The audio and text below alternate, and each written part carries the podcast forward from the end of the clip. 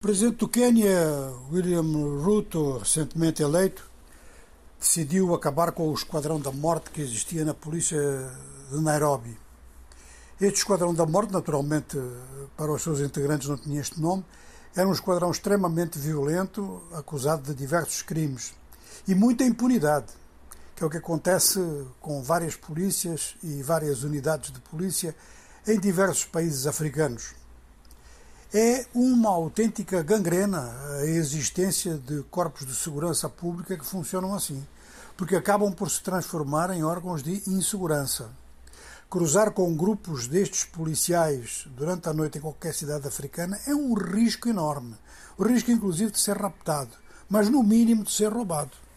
Estes grupos são extremamente violentos, realmente contra diversos gangues, mas viram-se contra a própria população numa atitude de grande arrogância e depois, ainda por cima, declaram que aqueles que os criticam estão a fazer calúnia, estão a defender o banditismo e acabam por, levantar, por lhes levantar processos judiciais, têm apoio da parte de juízes. Juízes que raramente merecem esse nome, mas enfim, há casos em que são intimidados. Logicamente que um juiz que não quer ser intimidado não vai ser juiz. Eu não creio que haja nenhum país do mundo em que um juiz não passe por situações de intimidação mais ou menos violenta, mais ou menos executável, mas enfim, passam por isso. Bom, para já as coisas estão assim eh, quanto a esse esquadrão da morte da polícia queniana. No vizinho Uganda o problema é um bocadinho diferente. Diversos grupos de direitos humanos e de simples utilizadores da internet colocaram em tribunal uma decisão do presidente Museveni de limitar e de ameaçar mesmo utilizadores das redes sociais que infringam o que ele considera como leis de segurança.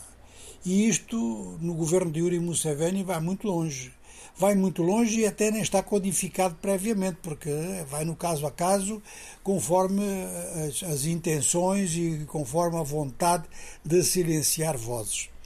Ora, eh, para começar, a Alternative Digital colocou o caso como inconstitucional, o caso, a lei, como esta nova lei como inconstitucional, e abriu então um caso que inseriu diversas outras, mais ou menos outras 20 entidades que atuam através da internet e uma colocação à escala internacional pela Anistia Internacional, dizendo que é uma lei que limita seriamente a liberdade de expressão.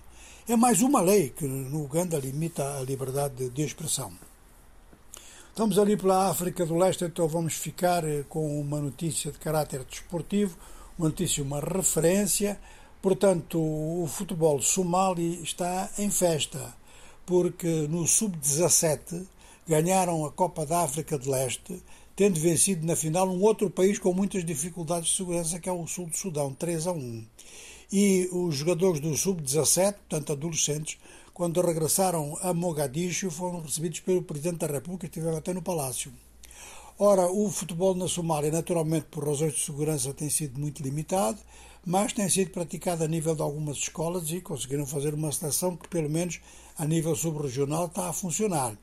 Vamos lembrar que, além destas dificuldades de segurança decorrentes da situação político-militar do país, quando os, os, os, jihadistas, os islamistas políticos estiveram no poder, o futebol era proibido, era mesmo considerado como algo pecaminoso.